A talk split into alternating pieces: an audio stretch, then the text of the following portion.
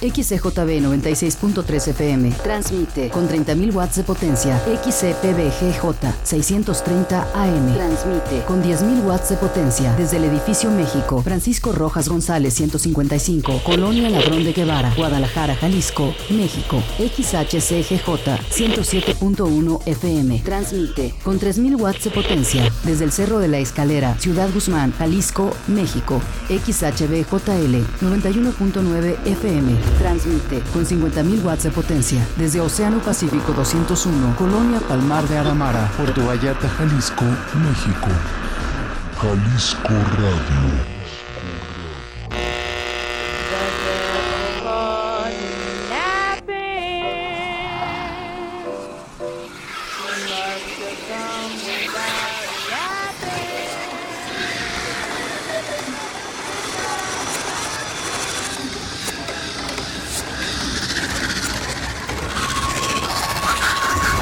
Miras tu reloj y te parece que está muerto. No se mueve, no avanza. Te miras en el espejo y desconoces tu reflejo. Te miras a los ojos y hay alguien más allá de tu mirada, más allá de lo que puedes entender. Tu entorno desaparece y solo queda un horizonte interminable en la oscura inmensidad del tiempo. Se abre la puerta de... El sótano. El sótano. De la casa de las palabras. Bienvenido. Si eres cardíaco, no pases la puerta. Pero si no te importa tomar el riesgo, aférrate a tu fe y escucha con atención.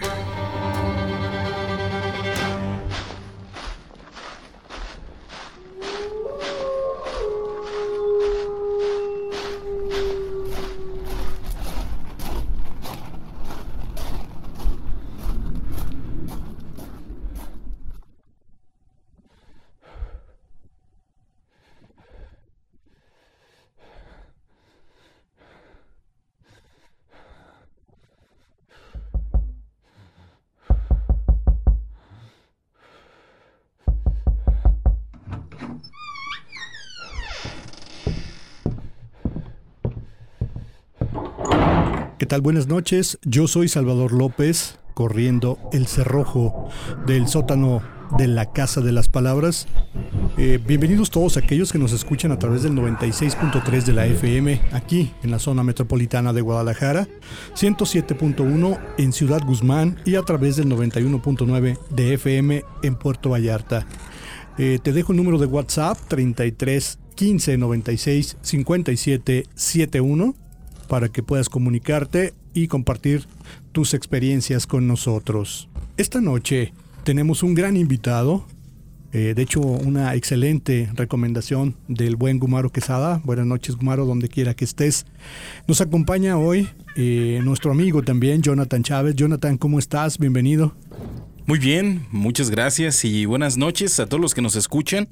Y pues a ti por la invitación y bueno, también al buen Gumaro, ¿no? Que que hizo la invitación y bueno, pues esta noche estamos aquí para platicar de cosas muy interesantes. Bastante interesantes y como dicen por ahí, las coincidencias no existen. Eh, fue a través de un mensaje tuyo eh, en, el- en la página social de ahí, de, en el Facebook de Gumaro, que me doy cuenta que también te interesaban estos temas. Platicando un poco ahí con el buen Gumaro, eh, nos hace esta recomendación y eso fue hace ya una semana y el tiempo, el tiempo vuela. Y precisamente hablando de esta cuestión, de este elemento, de este adjetivo, como quieras tú determinarlo, el tiempo. ¿Cuántas veces no has escuchado o no te has planteado tú mismo esta situación eh, de pensar qué hubiera pasado si hubiera hecho esto o qué hubiera pasado si no hubiera hecho aquello? Y te imaginas, te transportas mentalmente a ese momento que pudiera haber cambiado tu vida de manera distinta y piensas, ¿qué harías si hubiera una máquina del tiempo? ¿Qué harías si esos viajes en el tiempo existieran? ¿Tú qué harías?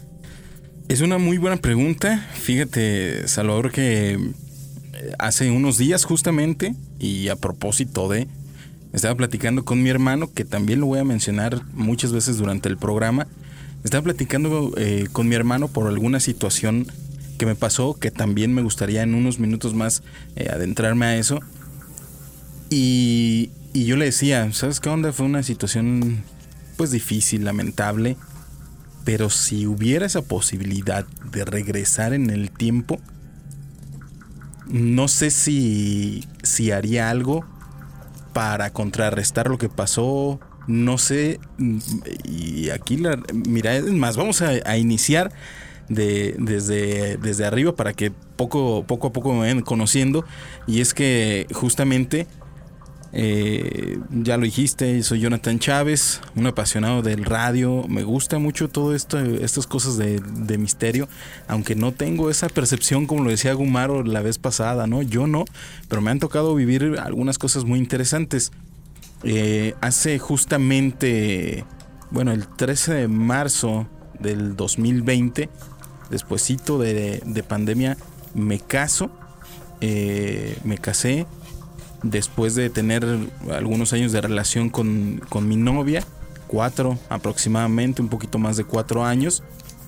Y el 30 de abril del mismo año, no fue el 2021, 2021, 13 de marzo del 2021 me casé y el 30 de abril de ese mismo año mi esposa fallece.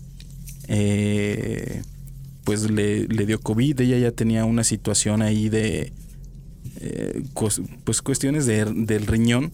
Entonces eh, se complicó y viene esta situación, ¿no?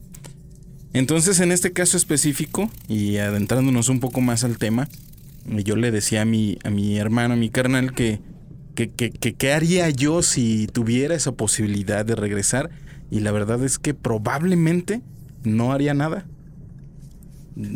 probablemente no tendría otra opción. ¿Por qué? Pues porque, porque tal vez tuviera la posibilidad de, ir con ella y conocerla antes, por ejemplo, ¿no? Este, no sé, ahora ya con a sabiendas de dónde vivía, por ejemplo, del lugar a donde iba a estudiar, etcétera, regresar en el tiempo y poder ir y conocerla desde antes, incluso prevenirla de lo que pudiera pasar, pero como uno va y se acerca y le dice, "Oye, este, vas a tener insuficiencia renal. O cuídate o atiéndate. Hasta la fecha no supimos del el origen de esa insuficiencia. Entonces imagínate que comienza ese momento, ese acercamiento supuesto con ella, en donde yo pueda llegar, acercarme y, de qué la cuido, cómo la cuido. Si a final de cuentas eh, a lo mejor pudiéramos, ella era una persona muy dedicada al ejercicio, incluso a sus dietas, y aún así sucedió. No, no sabemos el origen. Probablemente era una cuestión que pudiera ser eh, pues degenerativa, ¿no? De nacimiento, no lo sabemos. Entonces, ¿qué te llegas? ¿Qué le dices? ¿Qué le, ¿A qué le previenes, no? Y para que después de todo este rollo llegues y, la trates de cuidar y el desenlace pudiera o no ser, ser el mismo o parecido, entonces eh, me imagino que sería mucha más frustración. Entonces, eh, probablemente no haría nada. Es aquí, Jonathan, donde surgen premisas como la de los universos paralelos, los de vus, que en ocasiones decimos esto yo ya lo viví, esto yo ya lo soñé, esto yo ya estuve aquí. Y existe precisamente esta teoría que nos lleva al momento de la de toma de decisiones, ¿no? Es una teoría de cuerdas donde existe una multiplicidad de opciones, es decir, ahorita yo puedo tomar tu teléfono que está en la mesa, apagar esta computadora. ¿Y qué pasaría si lo hago una cosa u otra? Esta teoría implica eh, que no solamente se queda en esa intención, sino que se desarrolla otra historia paralela a la que estamos viviendo ahora mismo, ahora mismo que estamos grabando, ahora mismo que estamos aquí platicando. Y la gente que nos escucha pudiera decidir cambiar o seguir sintonizando. Surgen un sinfín de premisas en donde efectivamente una de ellas y tal vez la más fuerte es esa, ¿no? Eh, posiblemente cuando tú conoces a esta persona fue el momento ideal para que la conocieras. existían las condiciones plenas para que se conocieran y que fueran empáticos. Y posiblemente una hora antes no, o una hora después no. Se da ese, ese match en el momento preciso y en el momento exacto y lo planteas de manera muy, muy eficaz en este sentido de qué iba a decirle, ¿no? Antes de ella a lo mejor, este está loco, ¿por qué me está diciendo estas cosas? ¿Cómo sabe lo que me va a pasar? ¿Por qué se mete en mi vida si no me conoce? Y entonces todo podría haber cambiado. Fíjate que lo, lo único hasta la fecha que yo pudiera, si tuviera la opción de cambiar, no sería más otra cosa que, que cosas que yo sí puedo hacer. Por ejemplo, encontrarme mejor físicamente para poder estar ah, para ella todavía mejor de, de, lo que tuve, de lo que hice, de lo que, de lo que la vida, las posibilidades, las familias me permitieron hacer. Tal vez eso, eso sí pudiera ser, eso sí, sí podría decir, sabes que sí me hubiera gustado personalmente estar mejor físicamente para poder entregarme más, para poder estar más al pendiente, más al cuidado. Eso probablemente sí, pero efectivamente, ¿no? seguramente era ese momento, incluso parte de lo que platicaba con mi hermano era eso. Eh, ella tenía que vivir lo que vivió para poder encontrar a, a una persona como yo y que sintiera ese afecto, ese cariño, ese amor, como lo llegó a sentir. Porque si hubiera llegado una persona como yo en ese momento, aunque no le hubiera dicho nada y lo hubiera cuidado o tratado de, querer o tratado de incluso de, de ligar, este, probablemente no hubiera habido tanto aprecio entre ambos porque justamente eh, ella ya tenía un, un historial, una, una vida que incluso en pareja, que ya había vivido con otras personas, que ahora le permitía ver el mundo y, y, esta relación como nos tocó vivirla, que, que, la verdad es que agradezco mucho porque fue, fue plena, obviamente teníamos nuestros problemas y como sea, lo normal entre las parejas, pero que fue, fue plena, este, que hubo muchas cosas, mucho más cosas positivas y, y, a lo mejor por eso estoy, digamos, entre comillas, tan tranquilo, porque en efecto no me quedo con nada, pues. Pero bajo otra circunstancia hubiera sido muy complicado, ¿no? Como tú dices, era el, el, tiempo, ese momento, ni una hora antes ni una hora después. Exacto, ni un segundo más, ni un segundo menos.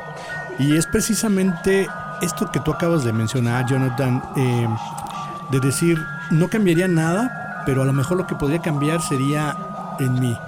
Y esto nos lleva a pensar que eh, tal vez no tenemos que viajar en el tiempo para cambiar algo de nosotros, sino cambiarlo ahora, para que el día de mañana seamos quienes buscamos ser y demos lo, lo que queremos dar de manera plena a quien queramos darlo, ¿no? Porque luego está este pensamiento de decir, ah, hubiera hecho esto, hubiera hecho aquello. Como dicen, el, el ayer es un recuerdo, el futuro es una incertidumbre, y el presente, como lo dice su nombre, es un regalo. Y ese regalo hay que aprovecharlo, hay que vivirlo a plenitud, hay que compartirlo con quienes están cerca de nosotros. Y por ahí un buen amigo en una ocasión me comentaba que no era mejor religión la cristiana, la judaica, maometana, etcétera, ¿no? Para ser un buen, eh, profesar una, una fe en específico, él decía, mejor hay que ser buenos humanos, ¿no? Hay que ser buenos seres humanos y eso va a cambiar radicalmente todo, independientemente de la religión que puedas profesar. Yo creo que todo inicia con, con esa base de, de, ser bueno con los demás, de ser entregado, de ser comprometido para que las cosas puedan fluir de manera adecuada. Incluso es una filosofía de vida. Eh, digo, no sé por qué la plática en este momento nos está llevando para allá, pero, pero justamente así nos conocimos ella y yo. Ella tenía años haciendo labores altruistas en comunidades eh, pues afectadas económicamente. Eh, y yo por mi cuenta, de hecho este año son 10 años haciendo esta labor y justamente así nos encontramos. Cada quien haciendo lo suyo en pro de, de mejorar como persona y su entorno. Y justamente así es como nos encontramos y como te digo, tal cual esa es una una filosofía de vida, ¿no? El, el trabajar todos los días para ser mejor persona y que ese impacto que tú puedas generar desde lo que tú eres hacia los que están a tu alrededor. O sea, creo que esa es, es una filosofía y ahorita que, que decías justamente sobre religiones y demás, alguna vez escuché que tal vez Jesús era, por ejemplo, ahorita que estamos hablando de esto, un viajero del tiempo. Hay infinidad de teorías y por ahí hay un, un radio escucha que frecuentemente, seguramente nos está escuchando en este momento. Él nos comparte muchas cuestiones acerca del Maestro Jesús y no todas son apegadas a esta religión que conocemos, ¿no? Desde la teoría de que él era un cambiaformas, desde los evangelios apócrifos, desde esos evangelios que sitúan a Jesús como una figura de autoridad, de liderazgo, y no tanto como una figura celestial, y otros que realmente lo, lo ubican como un ser fuera de este mundo. E, e incluso, te digo, es porque estuve platicando mucho acerca de, de, algunas cosas para poder venir y, platicar. Y le decía a mi hermano, fíjate que una vez, y una persona muy, muy, muy cercana a, a, la cuestión de la iglesia, porque durante algún tiempo yo también fui una persona muy cercana, sigo siendo, trato de ser muy espiritual, pero sí estaba muy apegado. Y entonces una persona que, conocía me decía, es que eh, a lo mejor Jesús era un viajero en el tiempo, imagínate esta cuestión de la lepra, llega con el enfermo y entonces viaja en el tiempo, trae la cura y se la brinda, ¿no?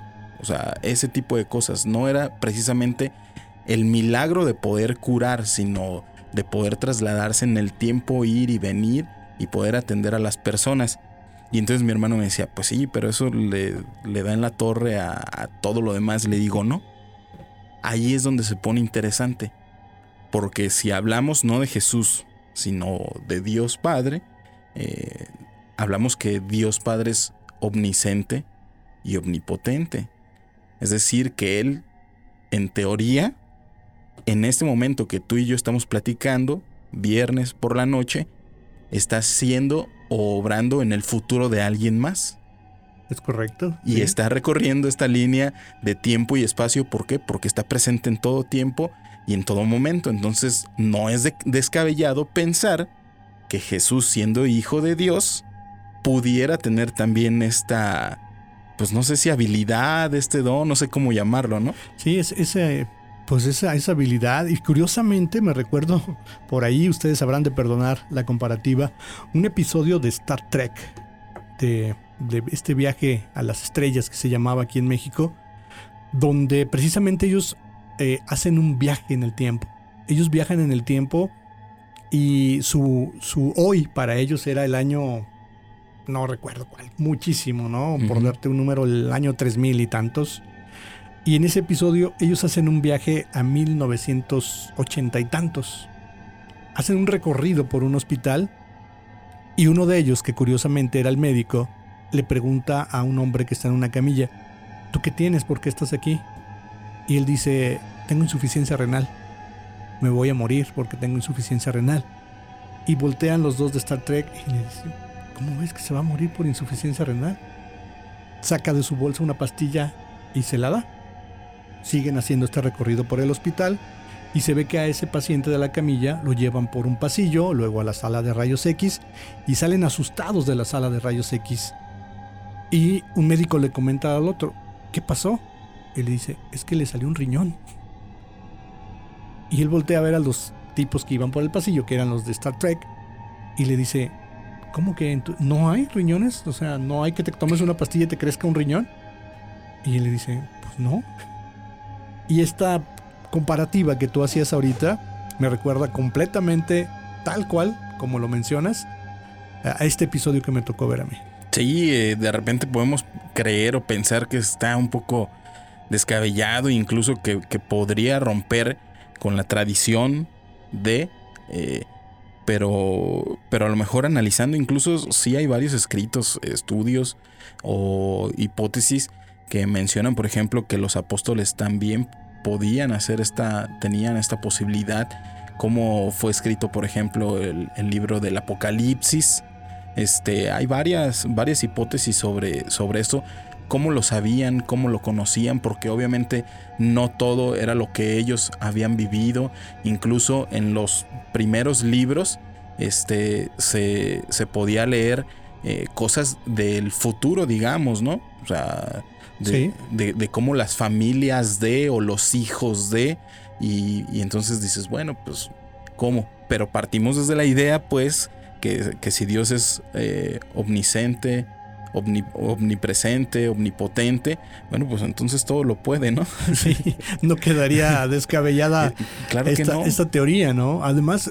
si recorremos, por ejemplo, a literatura como la de JJ Benítez, que hace esta descripción de viajes en el tiempo, de una misión especial para conocer a Jesús, para dar fe y legalidad de que él había existido, y curiosamente cuando Jason o Jason, como usted quiera llamarlo, finalmente encuentra a Jesús haciendo una, una oración, después una, un discurso, está con sus, con sus apóstoles, con todos sus discípulos, y este Jasón logra colarse hasta donde estaban ellos, y repentinamente Jesús le dice, tú, tú pon atención a lo que voy a decir. Y él se queda pasmado, ¿no? Y le dice, tú pon atención porque tú veniste a dar fe y testimonio de lo que voy a hablar. Y le pregunta, ¿tú sabes quién soy?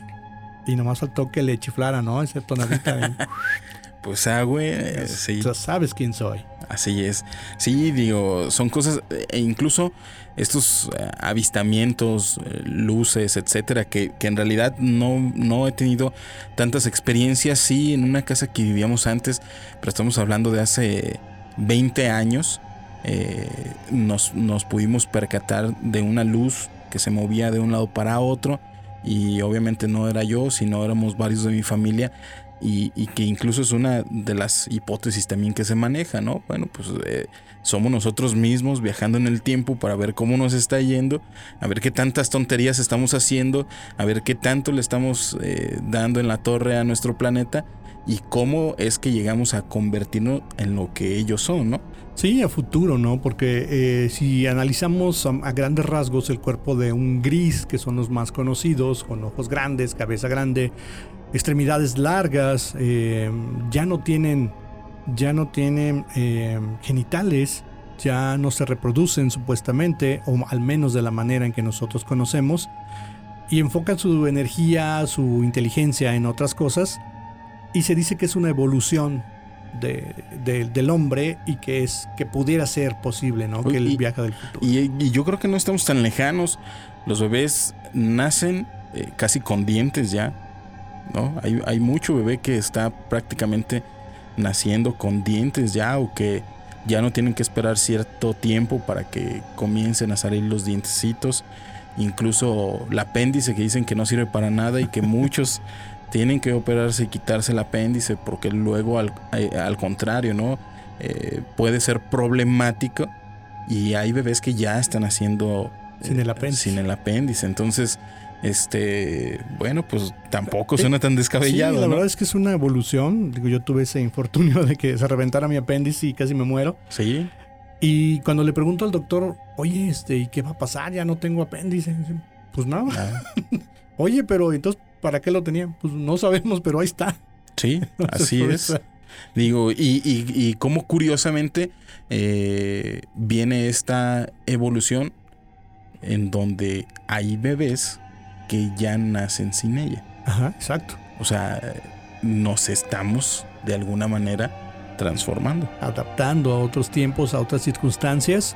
Le recordamos el número en WhatsApp 33 15 96 57 76 33 15 96 57 76. Comparta con nosotros sus experiencias, déjenos un mensaje y también por ahí en redes sociales va a encontrar algo de el material que estamos compartiendo con usted.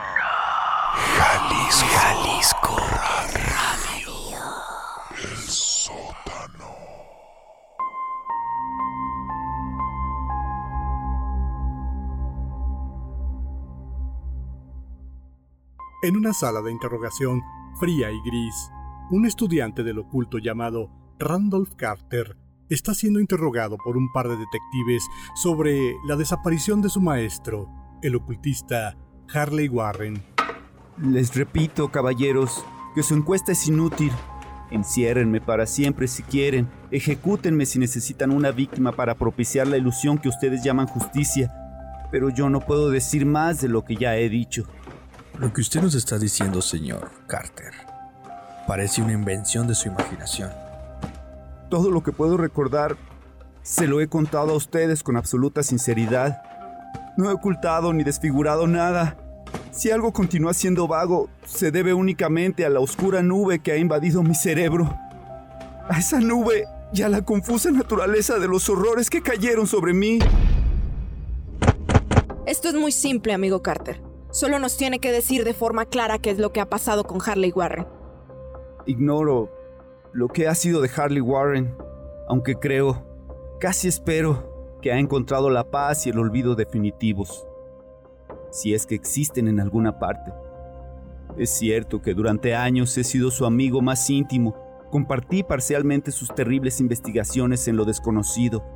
No niego que ese testigo suyo puede habernos visto juntos, como él dice, en el camino de Gainesville, andando hacia Big Cypress Swamp, aquella horrible noche.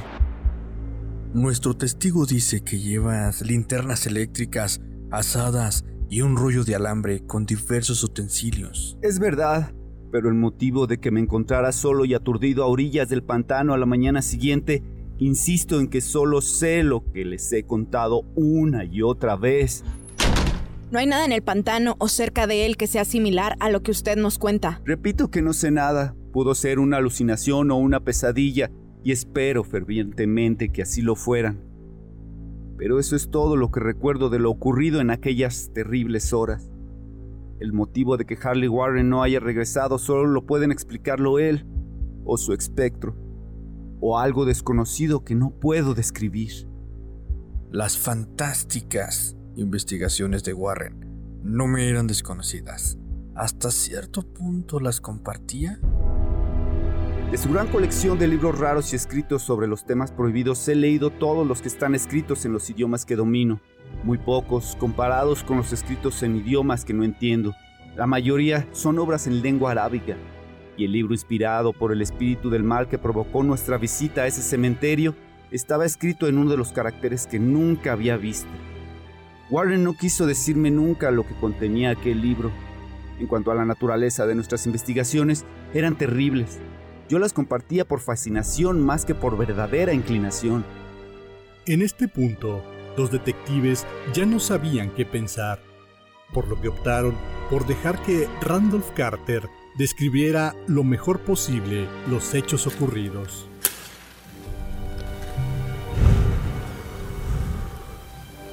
¿Recuerda usted la noche anterior a la desaparición de Warren?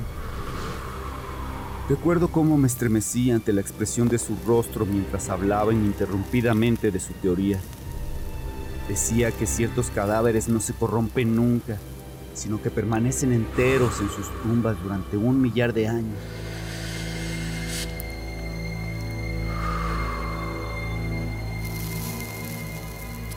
No tenía la menor idea de nuestro objetivo de aquella noche, pero tenía mucho que ver con el libro que Warren llevaba, que había llegado de la India un mes antes, pero juro que ignoraba lo que esperábamos descubrir. Nuestro testigo dice que los vio a las once y media en el camino de Gainesville, en dirección al pantano de Big Cypress. Probablemente es cierto, aunque yo no lo recuerdo claramente. En mi cerebro solo quedó grabada una escena y debió producirse mucho después de medianoche, ya que una pálida luna en cuarto menguante estaba muy alta en el cielo, velada por gasas semitransparentes. El lugar era un antiguo cementerio. Se encontraba en una profunda y húmeda hondanada cubierta de musgo y de maleza, y llena de un vago hedor como piedras en descomposición. Por todas partes veíanse señales de descuido y decrepitud. Pareciera que Warren y Carter eran los primeros seres vivientes que invadían un silencio letal de siglos. Por encima del borde de la hondanada, la luna menguante atisbaba a través de los fétidos vapores que parecían brotar de ignotas catacumbas.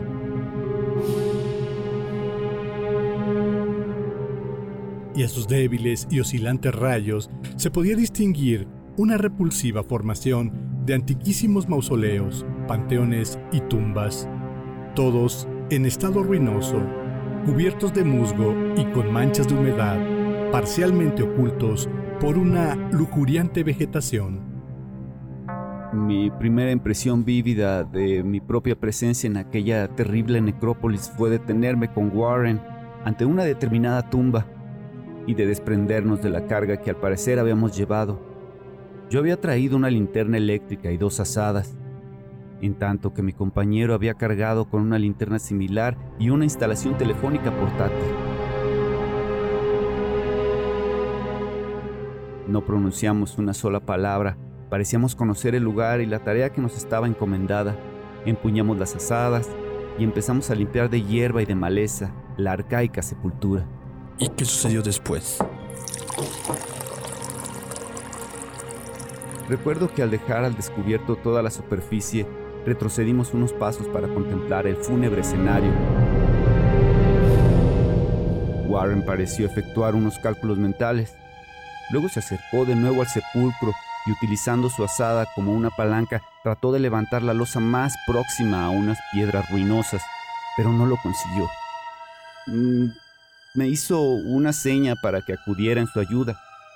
Finalmente, nuestros esfuerzos combinados aflojaron la losa y quedó al descubierto una negra abertura por la que brotaron gases nauseabundos. Warren y yo retrocedimos precipitadamente. Al cabo de unos instantes nos acercamos de nuevo a la fosa.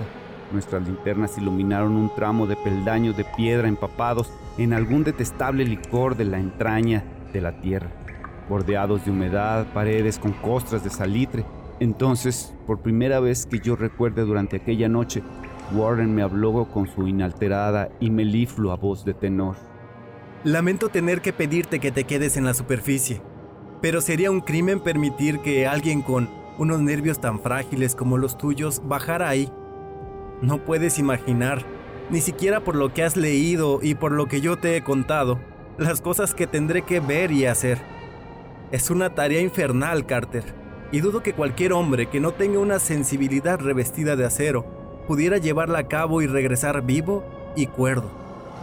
No quiero ofenderte, y el cielo sabe lo mucho que me alegraría llevarte conmigo, pero la responsabilidad es mía, y no puedo arrastrar a un manojo de nervios como tú a una muerte o una locura probables. Me prometió mantenerme informado de cada uno de sus movimientos por medio del teléfono. Todavía puedo oír aquellas palabras pronunciadas fríamente.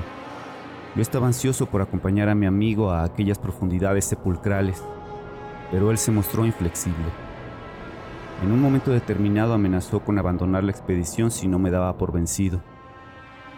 Tras haber obtenido mi asentimiento, Warren tomó el rollo de alambre y ajustó los instrumentos. Finalmente me entregó uno de los auriculares, estrechó mi mano, se cargó al hombro el rollo de alambre y desapareció en el interior de aquel indescriptible osario. Fui a sentarme sobre una vieja y descolorida lápida, cerca de la negra abertura que se había tragado a mi amigo. Durante un par de minutos pude ver el resplandor de su linterna y oír el crujido del alambre mientras lo desenrollaba detrás de él pero el resplandor desapareció bruscamente, como tapado por una revuelta de la escalera, y el sonido se apagó con la misma rapidez. Yo estaba solo, pero unido a las desconocidas profundidades por aquel mágico alambre cuyo verde revestimiento aislante brillaba bajo los pálidos rayos de la luna menguante.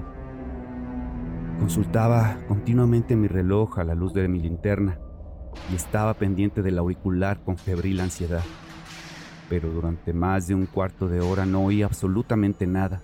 Luego percibí un leve chasquido y llamé a mi amigo con voz tensa. A pesar de mis aprensiones, no estaba preparado para las palabras que me llegaron desde aquella pavorosa bóveda. Con un acento de alarma que resultaba mucho más estremecedor por cuanto que procedía del imperturbable Harley Warren, él, que se había separado de mí con tanta tranquilidad momentos antes, llamaba ahora desde abajo con los temblorosos susurros más impresionantes que el más desaforado de los gritos. Dios, si pudieras ver lo que estoy viendo. No pude contestar. Me había quedado sin voz y solo pude esperar. Warren habló de nuevo. Carter, es terrible, monstruoso, increíble. Esta vez la voz no me falló y vertí en el micrófono un chorro de excitadas preguntas. Aterrado repetía sin cesar. ¡Warren! ¿Qué? De nuevo me llegó la voz de mi amigo, ronca de temor, ahora visiblemente teñida de desesperación. No puedo decírtelo, Carter. Es demasiado monstruoso. No me atrevo a decírtelo. Ningún hombre podría saberlo y continuar viviendo. Dios mío, nunca había soñado en nada semejante. Carter, por el amor de Dios, vuelve a colocar la losa y márchate si puedes. Aprisa, déjalo todo y márchate. Es tu única oportunidad. Haz lo que te digo y no me pidas explicaciones. Le oí, pero solo fui capaz de repetir mis frenéticas preguntas. A mi alrededor había tumbas, oscuridad y sombras. Debajo de mí, alguna amenaza más allá del alcance de la imaginación humana. Pero mi amigo estaba expuesto a un peligro mucho mayor que el mío. Y a través de mi propio terror experimenté un vago resentimiento al pensar que me creía capaz de abandonarle en semejantes circunstancias. Lárgate de aquí. Por el amor de Dios, coloca de nuevo la losa y lárgate ya. ¡Warren! ¡Warren! ¡Resiste! ¡Voy a bajar!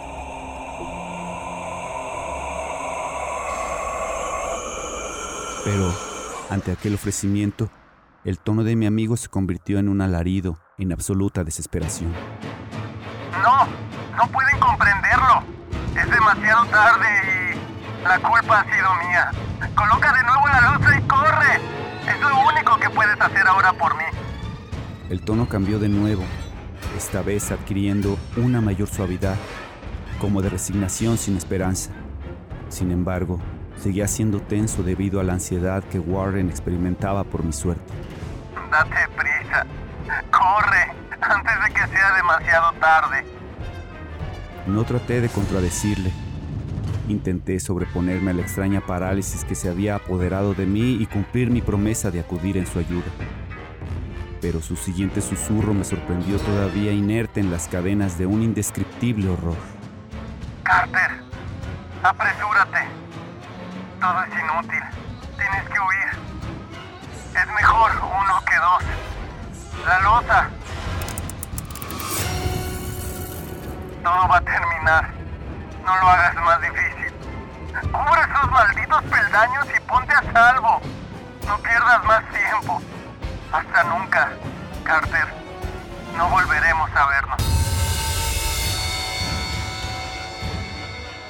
Susurro de Warren se hinchó hasta convertirse en un grito.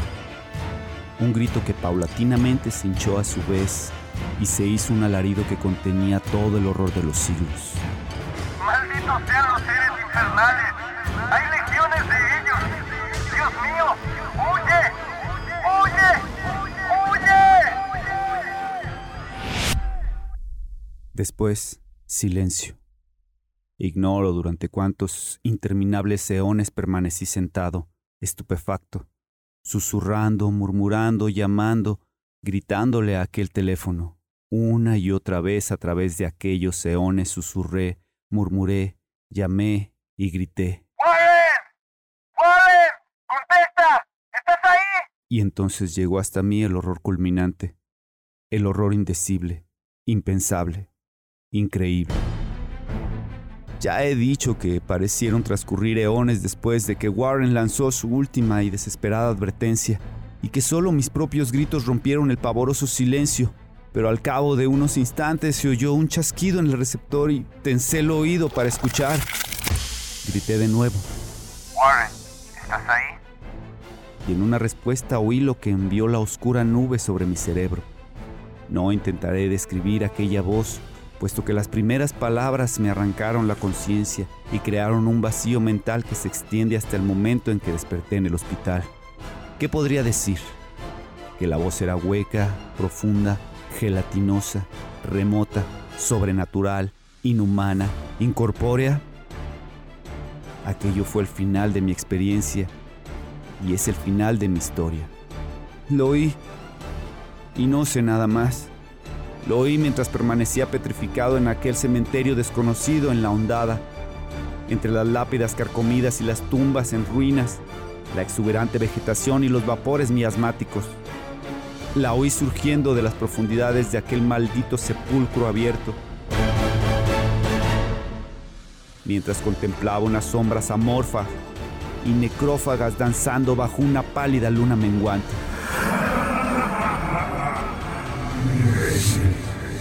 glory is now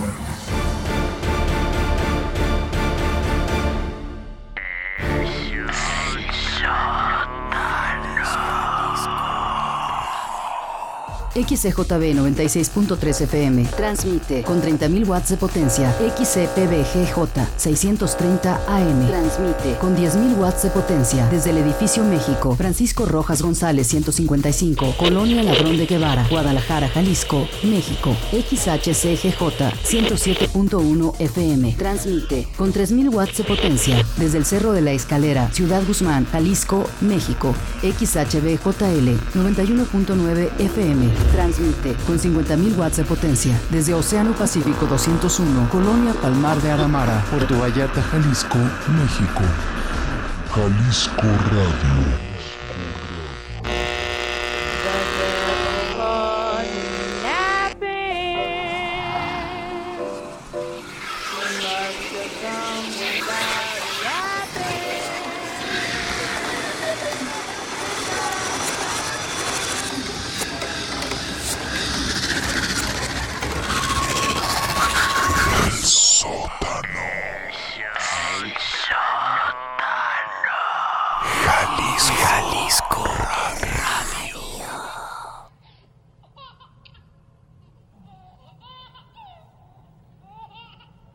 Son voces que te piden ayuda.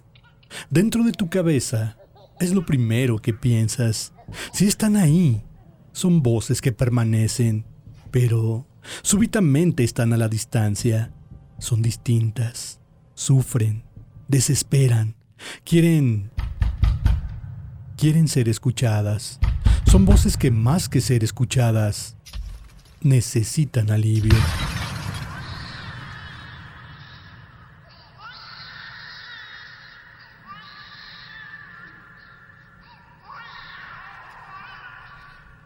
¿Qué tal? Soy Salvador López. Continuamos aquí en el sótano de la Casa de las Palabras. Si recién nos sintonizas, estamos hablando acerca pues, de estas cuestiones paranormales, de estos fenómenos extraños que suelen suceder. Nuestro invitado, Jonathan Chávez, compartimos ya la primera hora con algunas cuestiones de viajes en el tiempo, universos paralelos. Para que puedas eh, escucharnos posteriormente, estaremos alojando este material en Spotify. Eh, bienvenidos si apenas nos sintonizas a través del 96.3 de la FM aquí en la zona metropolitana de Guadalajara, 91.9 en Puerto Vallarta y 107.1 en la ya muy fría Ciudad Guzmán. Jonathan, hace unos momentos hablábamos acerca de estas situaciones que, que pasan y que de repente buscas una explicación lógica y por más vueltas que le des, no la encuentras. Así es. Eh, en la cuestión paranormal, justamente he vivido algunas situaciones de estas que como dices, pues no hay lógica y no sabemos de dónde vienen ni cómo vienen. Pero, pero a final de cuentas aquí seguimos y, y, mira, hoy se nos da esta oportunidad de venir a platicar sobre esto y sobre todo para que la gente que está del otro lado pues siga al pendiente, ¿no? Sí, si usted también ha vivido una situación similar, no se sienta excluido, no se sienta extraño. Somos muchos los que compartimos esas sensaciones, esas experiencias y más aún lo invitamos a compartirlas con nosotros, a nuestro número de WhatsApp, a nuestras redes sociales. Platíquenos acerca de esas experiencias. Si tiene usted a bien, igual puede dejarnos un mensaje de audio a través de nuestro WhatsApp y con todo gusto, y si usted lo permite, compartiremos su experiencia con nuestro radio escuches. Fíjate, Salvador, que el otro día, como te digo, preparándome para venir y todo este rollo, porque eh, pues soy una persona que, que consta de que pasan cosas extrañas, por decirlo de alguna manera, alrededor. Incluso me ha tocado presenciar pero en algún momento de mi vida eh, decidí tal vez no prestar más atención de lo, de lo que pasa. Eh, hay, hay, un recuerdo que yo tengo de cuando tenía tal vez unos 5 o 6 años, no lo sé. Nosotros vivimos en la colonia Atlas, en una casa muy vieja, que tenía, es, de estas casas que tiene un corral enorme y cuartos fríos y yo me acuerdo que una vez estando en esa casa, eh, en aquel, es más, probablemente era yo más chico, le llevo tres años a mi hermano y, no me acuerdo de, que él estuviera. Entonces eh, sale mi mamá a la tienda, yo me quiso llevar, le dije, no, yo aquí me quedo, chico, porque estaba jugando yo con una canica. Y estaba yo ahí entretenido con una canica y luego cuando no era una canica era el balón, pero ese día justamente yo estaba jugando con una canica. Entonces sale mi mamá, regresa de su mandado y dice que me encontró llorando. Eh, ¿qué, pasó, no? Y, de inmediato pues con la incertidumbre de que me había dejado solo y, que si qué tal que si alguien se metió y qué pasó y me, me empezó a preguntar y yo nada más le decía mi canica, mi canica, ¿dónde está mi canica? Y pues ella empezó a buscar y no sé qué. Y, perdón, ella era la que me preguntaba, ¿dónde está tu canica? Pues, ¿por qué estás llorando? Y no sé qué. Y yo le dije, me la quitó. Entonces mi mamá pues se asustó justamente por esto, ¿no? Pues como, como te digo, eran patios grandes, pero descubiertos. Ah, teníamos una muy buena parte de la casa que, que estaba descubierta. Y entonces, pues se empezó, se puso a buscar, ¿no? Que quién y que dónde y si se habían brincado y no. Y yo le decía, no, es que fue ese niño. Ese niño me la quitó. pues, ¿cuál niño?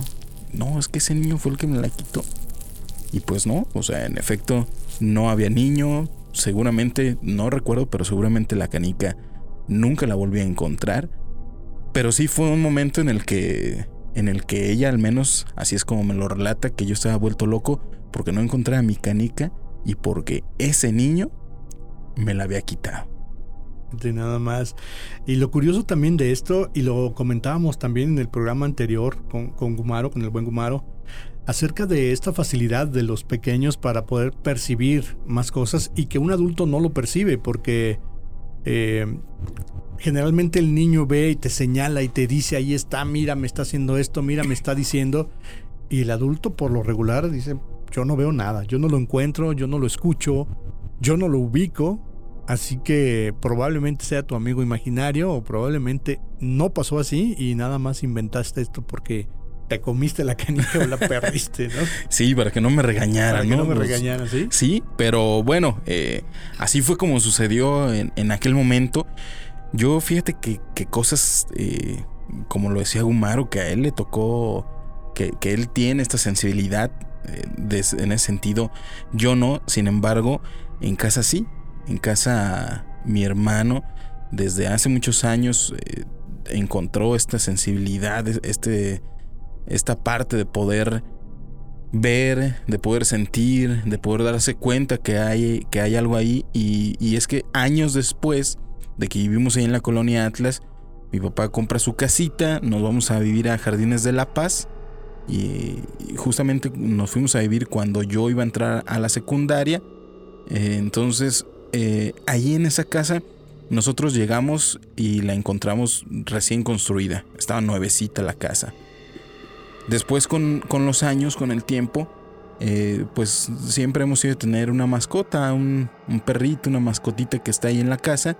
Y de repente ha, ha habido épocas muy densas ahí en, en esa casa específicamente. Y hubo un- uno de esas eh, temporadas, eh, mi hermano le tocaba ver a un niño. Mi hermano, como les comento, es, es tres años más chico que yo. Y entonces eh, a él le tocaba ver a un niño que iba de un patio, de un patiecito que tenemos, que, que viene siendo como la parte de abajo del cuarto de lavado, por llamarlo así. Entonces es un patio muy pequeño, de uno por uno, algo así, y va hasta la azotea. Y veía como ese niño corría justamente desde ese patio y se iba a esconder hasta el pretil de la cocina. Y mi hermano lo veía. Pero aquí el asunto es que la perra, la perrita le ladraba. Entonces, la perrita, y, eso, como te digo, o sea, a mí me tocó ver cómo la perrita le ladraba eh, como si fuera un desconocido. O sea, eso a mí no me lo contaron. A mí me tocó ver cómo la perrita le ladraba al aire, pero como si estuviera ahí un desconocido, un, tal desconocido dentro de la casa, y se ponía y le ladraba y le ladraba y le ladraba.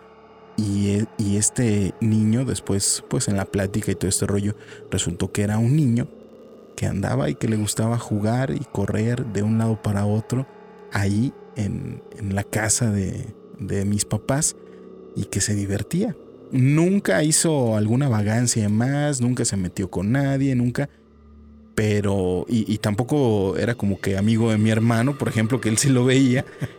Pero a él sí le tocó ver esta parte de cómo un niño iba y corría. Iba y corría. También se dice que esta percepción de los animalitos, de las mascotas, va más allá de lo que nosotros podemos ver, simplemente por la constitución eh, física o natural de sus ojos, eh, sobre todo del gato, eh, que se dice que el gato vive en la línea de este mundo y otro que pudiera haber más allá, no lo sabemos, comuníquese con nosotros y compártanos por favor sus experiencias.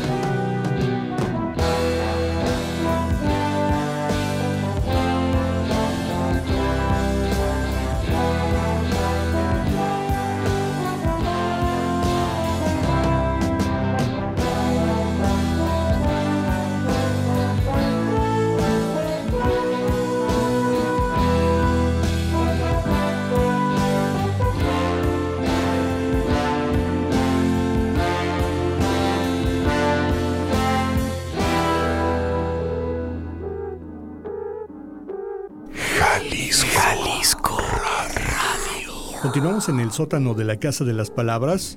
Eh, gracias por estarnos escuchando. Tenemos algunos mensajes. La terminación 1825 nos comenta, eh, yo sí creo en entidades o seres inclusive de bajo astral. Anteriormente me dedicaba a la búsqueda de tesoros hasta que en la zona centro de Guadalajara sufrí una experiencia horrible donde empezamos a escuchar ruidos, empezamos a escuchar aullidos de perros, salimos del agujero que ya estaba a una profundidad considerable y al regresar encontramos algunas de estas mascotas sin piel y obviamente muertas. Fuerte la mensaje de esta terminación 1825 y no sabemos qué tanto estas personas, entidades, seres o lo que sea que sean puedan manifestarse e intervenir físicamente. En el caso de Jonathan y de su hermano, pues nos comentan que simplemente lo veían y al parecer lo más grave que sucedió fue que le quitaron su canica. Pero en el caso de este radio escucha nos refiere ya situaciones más complicadas. Suponemos entonces que ya no son cualquier, cualquier entidad, cualquier ser, deben ser seres de bajo astral, deben ser inclusive demonios que se quedan estancados en un sitio de manera energética o anteriormente se decía que inclusive dejaban eh, personas, en este caso almas o ánimas encargadas de cuidar un tesoro, de cuidar una posesión que era muy valiosa en ese entonces y lo era tanto que se atrevían a quitarle la vida a una persona o varias para poder resguardar este secreto, este tesoro. Salvador, pero de repente estas entidades salvan vidas. Eh, cuando teníamos, yo creo, unos 20 años, nos invitaron a una boda en Colima y nos fuimos un día antes porque íbamos a Boca de Pascuales, que es una playa. Entonces eh, estábamos de Boca de Pascuales, el lugar de la boda estaba a 25 minutos y decidimos, mis papás pues, y, nosotros tres hermanos, decidimos irnos un día antes para ir, estar en, la playa y al día siguiente con la calma irnos a, la boda y regresar al hotel en donde nos habíamos decidido hospedar, etc. Entonces, eh, justamente hicimos ese recorrido, nos instalamos en un hotel muy pequeño que estaba a pie de carretera, justamente ahí en Boca de Pascuales, que por cierto, pues no nos sirvió de nada habernos ido antes, porque pues la playa no es tan bonita, no es tan agradable, arena negra, prácticamente, entonces pues estuvimos ahí un rato, eh, hicimos lo que teníamos que hacer Nos alistamos para la boda, nos fuimos, recorrimos efectivamente 25 minutos, pero resulta que 10, 15 minutos eran carretera, un camino agradable, pero después íbamos hacia un poblado. La verdad es que en aquel tiempo, pues obviamente no había como tal Google Maps, no era tan fácil de ubicar. Entonces eh, comenzamos a recorrer un camino en donde empezamos a, descender en el automóvil y, no se veía nada, absolutamente nada. Eh, comenzamos a recorrer y de repente por ahí se escuchó una bici, una bicicleta. Eh, nos detuvimos a la par de la bicicleta. la persona, el joven que iba en la bicicleta, que, no iba vestido obviamente propio para una boda, nos preguntó que si íbamos para allá. No, pues que sí ah, es que yo soy el primo de la novia y que no sé qué, y si me dan ride, ah, órale, sí. Subimos, eh, traímos una camioneta, una Cherokee, subimos la bicicleta a la camioneta. Este cuate se fue con nosotros y nos iba diciendo el camino, que te voy a ser sincero, si no hubiera sido de esa manera no hubiéramos dado. Porque incluso en la camioneta atravesamos un pequeño pues no era río, pero sí era un cruce de agua. Y por ese camino llegamos hasta el lugar de la boda. Eh, todo transcurrió bien, normal, una boda, digamos, de pueblo, mucho, mucho alcohol, mucho baile, mucha música, este, pues muchísima familia, porque allá pues las bodas las hacen no en casinos, no en terrazas, no ahí en, la cancha de básquetbol que regularmente está a un lado del kiosco del, pueblo y órale. Nos regresamos ya como a las 3 de la mañana. Mm, en aquel momento, pues la verdad es que ni mi hermano ni yo, mi hermana mucho menos, pues como decir, íbamos tomados, ¿no? Porque pues no éramos chavos todavía para este rollo. Ahorita no nos pregunten, ¿verdad? Pero en aquel tiempo no. Entonces igual, el regreso fue un tanto complicado, pero pudimos salir al, espacio de, la carretera donde el camino estaba mucho mejor. Bien, seguramente sí creo que, mi, que mis papás, sobre todo mi papá que iba manejando, que no tenía tanto el asunto de, de que pues estamos en una ciudad, el torito y todo este rollo, pero que tampoco iba en estado de, de ebriedad, ¿no? En un estado inconveniente, se había tomado unos tequilas y ya saliendo a la, carretera, comienza a agarrar camino, camino, camino, ya iba a una velocidad considerable. Y de repente eh, comienza a gritar mi hermano. Y mi mamá, que mi mamá tampoco es como que ve cosas, ni siente, ni... No, y de, de, hecho hace unos días estábamos platicando y decía, pues a mí sí me hubiera gustado, pero no, es algo que no, no siento, no veo, no, nada, ¿no? Entonces comenzaron a gritar ellos dos principalmente, y cuidado, cuidado, ¿y qué pasó? Mi papá se frena en seco y pues ¿qué pasó? ¿Qué vieron? qué, qué hay? ¿Qué pasó? Y entonces mi mamá ya preocupada, asustada y mi hermano pues gritando, le dijeron es que ahí va, va cruzando gente, va cruzando gente y va cruzando gente.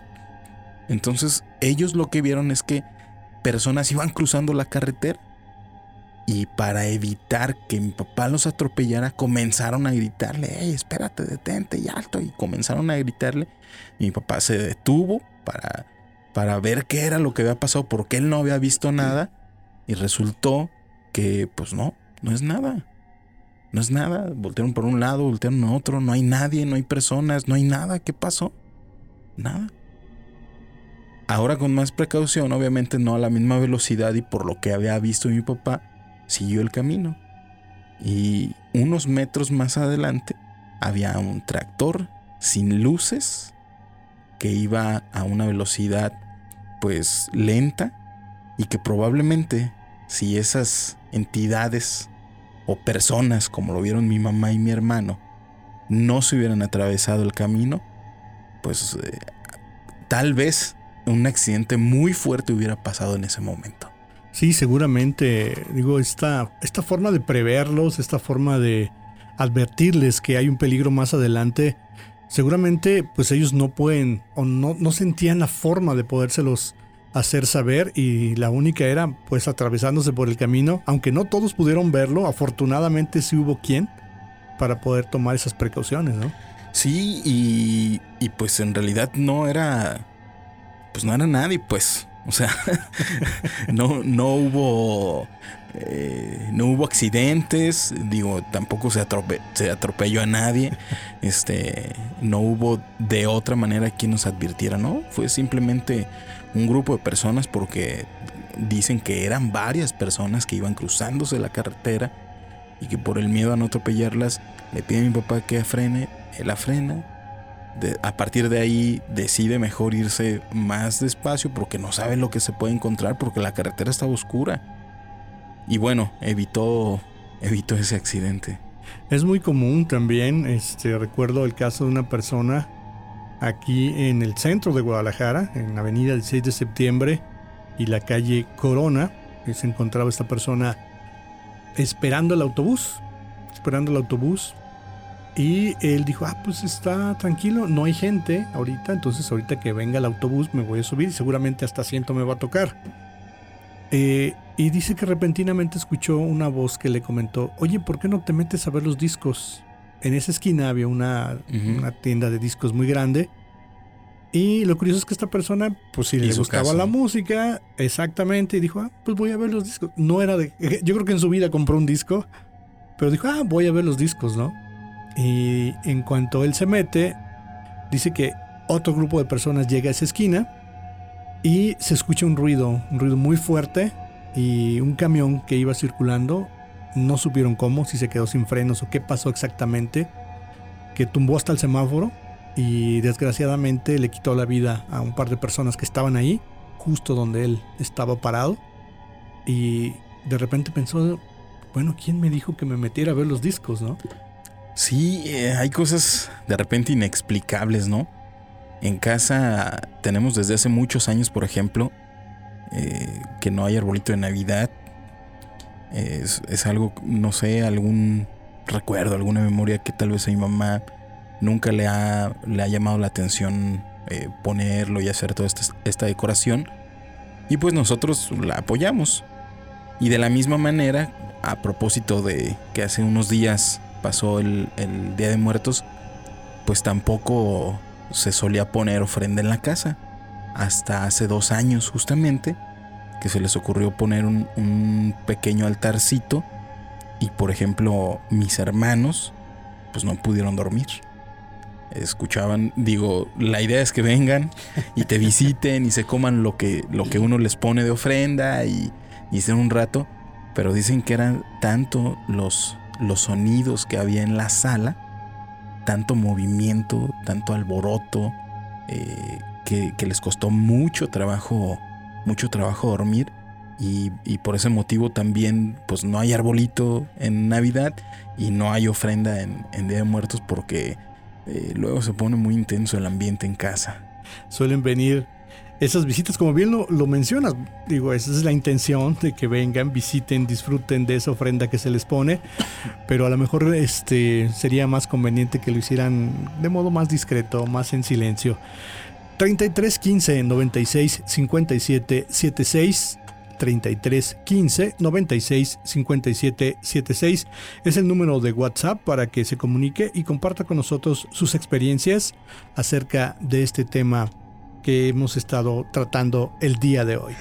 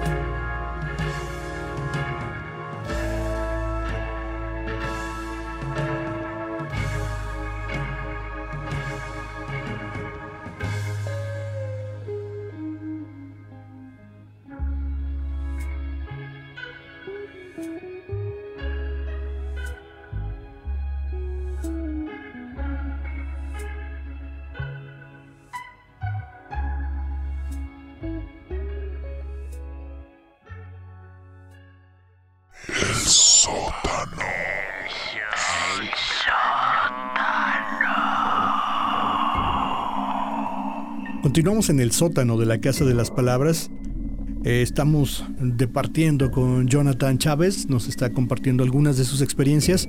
Eh, Jonathan, ¿qué otra experiencia recuerdas tú eh, que también te haya resultado tan, tan increíble que no le encontraste explicación y que terminaste por, por creer o decidir que no era algo de este mundo? Mira, esto es lo más increíble que nos tocó. Eh, y digo nos tocó porque, como les digo, no soy una persona tampoco que ha, que ha desarrollado. A veces en cuestión sensorial sí es como algo, algo está fuerte aquí, ¿no? Pero, pero es algo a lo que no le he estado, no, nunca le he tomado tanta atención. Pero como te digo, mi hermano desde muy chico ha tenido esta pues don, habilidad, eh, no sé cómo decirlo, y durante muchos años lo tuvo ahí, lo tuvo ahí, lo tuvo ahí, pero nunca tampoco se decidió cómo desarrollarlo, ni, mucho menos, y a veces a lo mejor es por el desconocimiento. Pero resultó que unas semanas después de, de lo de mi esposa, eh, pues yo me regresé a vivir a la casa de mis papás y me acuerdo que pues ese día me, pues estaba triste, estaba triste porque le extrañaba, porque uno comienza a, cuestionarse muchas cosas. Eh, me subo a mi habitación, a la cama y, estaba llorando, tal cual como bebé. Me puse a llorar y se acercó mi hermana, después de un rato de que yo estaba ahí, se acerca mi hermana y, y comienza a preguntarme, ¿qué onda? ¿Cómo te sientes? ¿Cómo estás? Etcétera. Yo le llevo 10 años a mi hermana. Entonces eh, se tornó una plática en donde en algún momento ella se queda callada y comenzó a decirme cosas que habitualmente ella no me diría. Comenzó a expresarse de cierta manera y me, y me, comenzó a dar palabras de consuelo que, que solamente podían venir de una persona y que esa persona eh, pues es mi esposa. Entonces yo me comencé a tranquilizar y, sí, o sea, fueron palabras que, me, me llegaron al alma y que me hicieron comenzar a tranquilizarme porque la estaba escuchando para empezar, porque no son cosas que habitualmente diría mi hermana y otra porque no era un comportamiento que mi hermana tuviera regularmente. Entonces de esa manera me tranquilicé y se fue mi hermana. Se fue en el sentido de que dejó de ser ella y comenzó algo que ella probablemente sabía que tenía, pero que nunca había decidido a, a tomarlo, a aceptarlo. Y viene este momento de transición, no sé cómo decirlo, en donde las personas comenzaron a hablar a través de ella.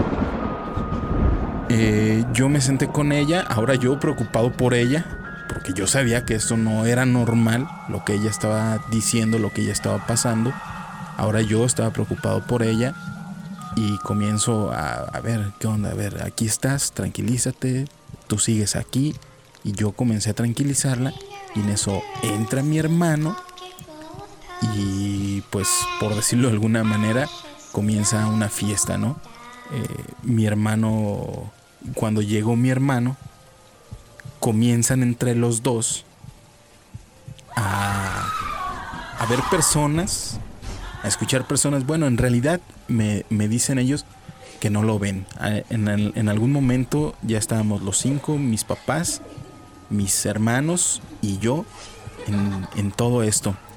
Mi hermana comienza a decir palabras y a describir cosas y mi hermano con los ojos cerrados a la orilla de la cama comienza a poner sus manos y comienza a decir, ¿sabes qué? Aquí se, aquí se siente caliente. ¿Qué es esto? ¿Quién es? Estoy viendo una persona vestida de azul. Digo, no me acuerdo exactamente ahorita, ¿no? Pero es una persona vestida de azul. Él dice que veía como si fuera a través de un cristal empañado y mi hermana comenzaba a descifrar, ah, vino mi abuelita. Y dice mi hermana, igual, no, no son mensajes concretos, no son palabras concretas, pero comienzan como a hablarte como en claves. Y entonces comienza mi hermana y está diciendo que esto y está... El primero que llegó a esa noche, digo, no sé, seguramente se abrió un portal entre los dos, lo pudieron abrir. Eh, tal vez la gente que está del otro lado eh, llegaron y se acercaron y se dieron cuenta que ellos en ese momento tenían la posibilidad de comunicar mensajes y entonces se empezaron a acercar y uno tras otro y uno tras otro. El primero que llegó es un amigo que falleció hace aproximadamente, un amigo de mis papás que falleció hace aproximadamente unos 15 años. En, él iba en carretera, iba, me parece, copiloto, manejando, no lo sé, en un camión de, transporte de valores. Eh, se vuelca el camión, él salió, falleció y era una persona muy querida. Entonces ya estando mis papás ahí, entre mi hermano que, que lo sentía y mi hermana que decía, es muy, ahí está muy. Amad, dice que él está bien, que tú estás tranquila y no sé qué. Y comenzaron a darle mensajes que mis papás pues necesitaban y sabían que era él porque no había otra manera. Nosotros, yo sí me acuerdo de él y, sí compartimos algún tiempo, pero que nosotros no sabíamos cómo mis papás, los dos se sentían al respecto de eso y comenzó a darles palabras de consuelo que dices, "Ah, o sea, ¿cómo lo sabe? Y de repente mi hermano se empezaba a reír y bueno, pero tú qué traes o qué onda? Es que es que se está riendo. Él está ahí sonriendo. Está, está feliz, él está feliz y quiere que nosotros también estemos felices. Y entonces se va uno y de repente mi hermano comienza con las manos y le dice, aquí hay alguien más, ¿quién es? Y mi hermana es mi tío Enrique. Mi tío Enrique tenía, de lo de mi esposa, tenía como un año que había fallecido y también. ¿Y qué dice? Dice que vayamos con Alan, su hijo, y le digamos que no se preocupe. Alan está triste porque en ese tiempo su esposa está embarazada y está triste porque mi tío no lo va a conocer. Pero vayan y díganle que no se preocupen porque el día del nacimiento él va a estar con ellos. Y después hicimos, eh, nos tuvimos que ver con mi primo y hablamos con mi primo y en en cuanto escuchó el mensaje se puso a llorar y su esposa nos dijo es que el mayor, la mayor tristeza de todo este proceso es que su papá no va a estar aquí para ver cuando nazca su, su hija. Entonces eh, comenzaron a, a suceder cosas. eh, igual mi hermano comienza a sentir quién es. Es mi abuelito. Mi abuelito, papá de mi mamá, este año cumple, cumplió ocho años que falleció de cáncer. Y, y fue algo que me dio la tranquilidad porque mi abuelito nos hizo o nos trató de decir o nos dijo o de alguna manera nos llevó el mensaje diciéndonos que él iba a ser el encargado de llevarse a Moni, mi esposa, hasta el lugar en donde él estaba. Y dice mi hermano que él sentía como ella se abrazó de él y que ya no lo soltó. Y así fue como, como llegaron, llegó él y se despidió. Llegó mi abuelita, mamá de mi papá, y mi hermano le decía, ¿qué es esto? Tocando, ¿no? Y, y mi hermana es mi abuelita. Y dice que no la estés despeinando, cabrón, que diario le das lata con lo mismo. Y él así, ¿no? Igual, o sea, como si lo estuvieran viendo. Y también le, le dejó, nos dejó un mensaje. Eh, todo se había tornado bien, eh, bueno. Incluso fue un mensaje que nos dio mucha calma hasta que llegó un primo un es, es hijo de una prima hermana y mamá que falleció ahogado. También un año antes de lo de mi esposa falleció ahogado. Se fueron un grupo de amigos. El chavo se metió a la playa en Platanitos allá en Nayarit y ya no lo pudieron rescatar. Entonces el chavo le dijo a mi hermana, porque nosotros no sabíamos absolutamente nada de, o sea, nada de detalles, pues. Sí, claro. Le dijo, es que me dejaron solo me dejaron solo. Nos metimos, vieron que me estaba ahogando, nadie me ayudó, me dejaron solo. Y, pero él no aceptaba que, que estaba allá. Él no aceptaba que estaba allá. Entonces mi hermana cuando vio a este chavo y de repente él comenzó a ponerse un poco agresivo, él le decía a mi hermano, cierra, cierra, cierra, cierra. Tú sabes cómo, tú me puedes ayudar, cierra. Y mi hermano pues eh, porque nadie lo ha estudiado, nadie lo sabe, pues como pudo cerró ese portal. Pero sí este chavo comenzó a decir más cosas y más cosas y más cosas y más cosas. Le decía específicamente a mi hermana, dice, tu hermano, Jonathan no te quiere, él no te quiere. Y entonces mi hermana se quedó, ¿verdad que sí me quieres? Sí, sí me quieres, sí, sí, tranquila, ¿qué pasó? No, es que él está aquí, me está diciendo que no me quieres y cierra y cierra y cierra hasta que pudieron cerrarlo, contenerlo. Y esto te estoy diciendo que te lo cuento en 10 minutos, pero fueron 5 horas de todo este suceso en donde estábamos los, las 5 personas de mi familia viviendo y viendo todo el acontecimiento. Obviamente no veíamos lo, que, ellos, percibían, percibían pero pues estaba mi hermano y estaba mi hermana y, el asunto aquí es que nos dijeron ciertas cosas que no había otra manera de, saberlo. Por ejemplo, tenía yo una tarjeta perdida del banco de mi esposa que pues era una preocupación porque yo tenía esa tarjeta y de repente ya no la encontré. Entonces yo le decía a mi hermano, pregúntale, ¿dónde está esa tarjeta?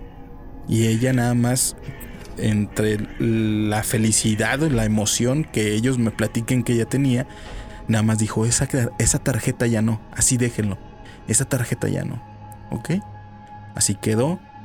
Resultó que en esa tarjeta había un dinero que ella era maestra, le seguían depositando, pero como ya había fallecido, era un dinero obviamente que no se debería de tocar, entonces no me lo iba a gastar obviamente, pero sí quería decir, ¿qué onda con esto? Entonces ella no sé si por medio de ella se desapareció y de la misma manera me dijo, esa tarjeta ya no, ya, así déjala, ya no te preocupes, ya olvídala porque ni siquiera la vas a necesitar ni nada. Y bueno, ese tipo de cosas pues que de repente no le hayas explicación. Era algo que solamente ella, estando en el lugar donde está, este, podría saber, porque yo la busqué, yo estaba seguro de dónde la había dejado y jamás volví a saber de la tarjeta. Qué, extraño, tenemos algunos mensajes. La terminación 5079 nos dice, he tenido varios sueños de mi madre, pero no la he podido ver la cara. En los últimos, de hecho en el último la confronté y le dije que por qué no me dejaba ver su cara. Y ella volteó, pero noté algo muy extraño, era fría y tajante. Entonces eh, le dije que quién era y que en ese momento era mi madre y entonces se burló y me dijo, ya nunca más verás su rostro y desperté y desde entonces ya nunca he soñado con mi madre. Un sueño realmente confuso. Eh, nos dice esta persona que, que, que él hace dibujos, nos comparte ahorita algunos dibujos y gracias por compartir con nosotros esta experiencia.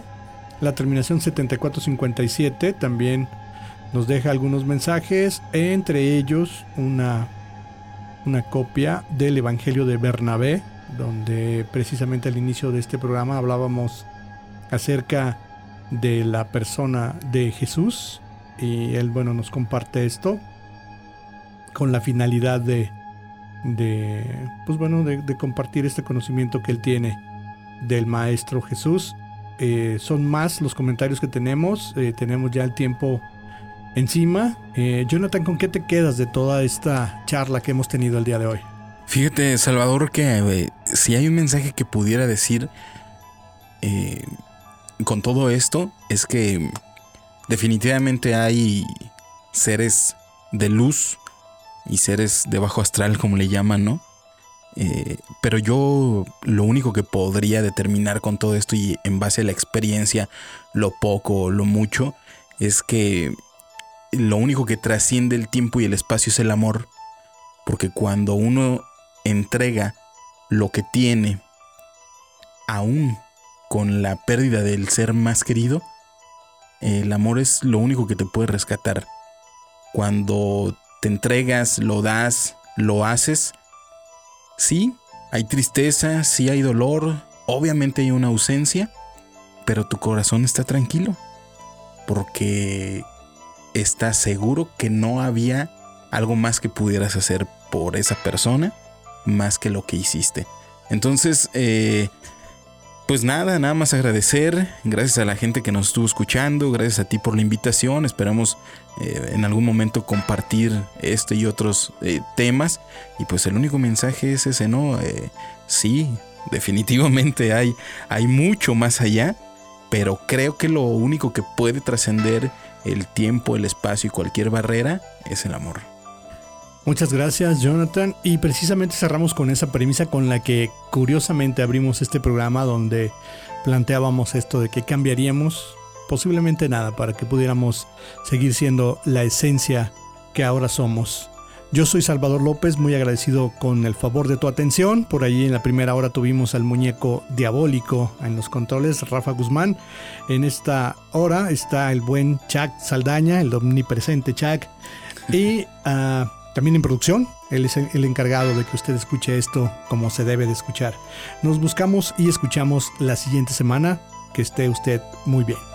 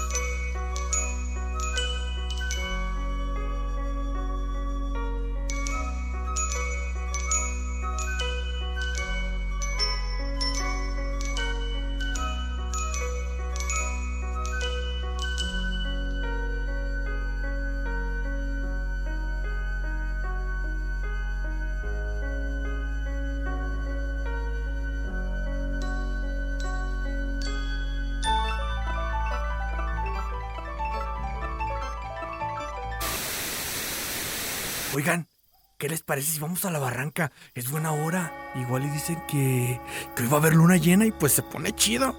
¿Qué dicen? ¿Le caemos o qué? Tú lo que quieres es ir a beber. Mejor traemos algo y aquí le damos. ¿O tú cómo ves? ¿Vamos a la barranca, le hacemos caso a este loco o aquí le echamos poder? Pues. Pues vamos a la barranca. Total, si se pone loco allá, lo dejamos para que se le quite. Total, ya loco está. Ya está, pues. Ya nada más llego por mi chamarra y nos vamos.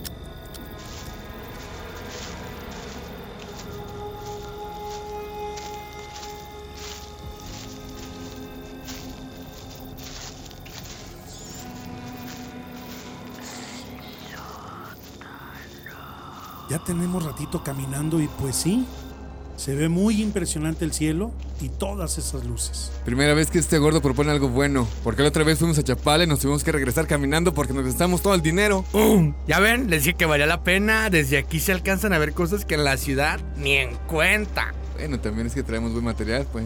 Además de que todo se ve bien. Le diste en el clavo, gordo. Nada más ese zumbido no me deja de gustar. Cada vez suena más castrozón. ¿No lo escuchan? Ahora, ahora, ¿tú qué traes? ¿Cuál zumbido?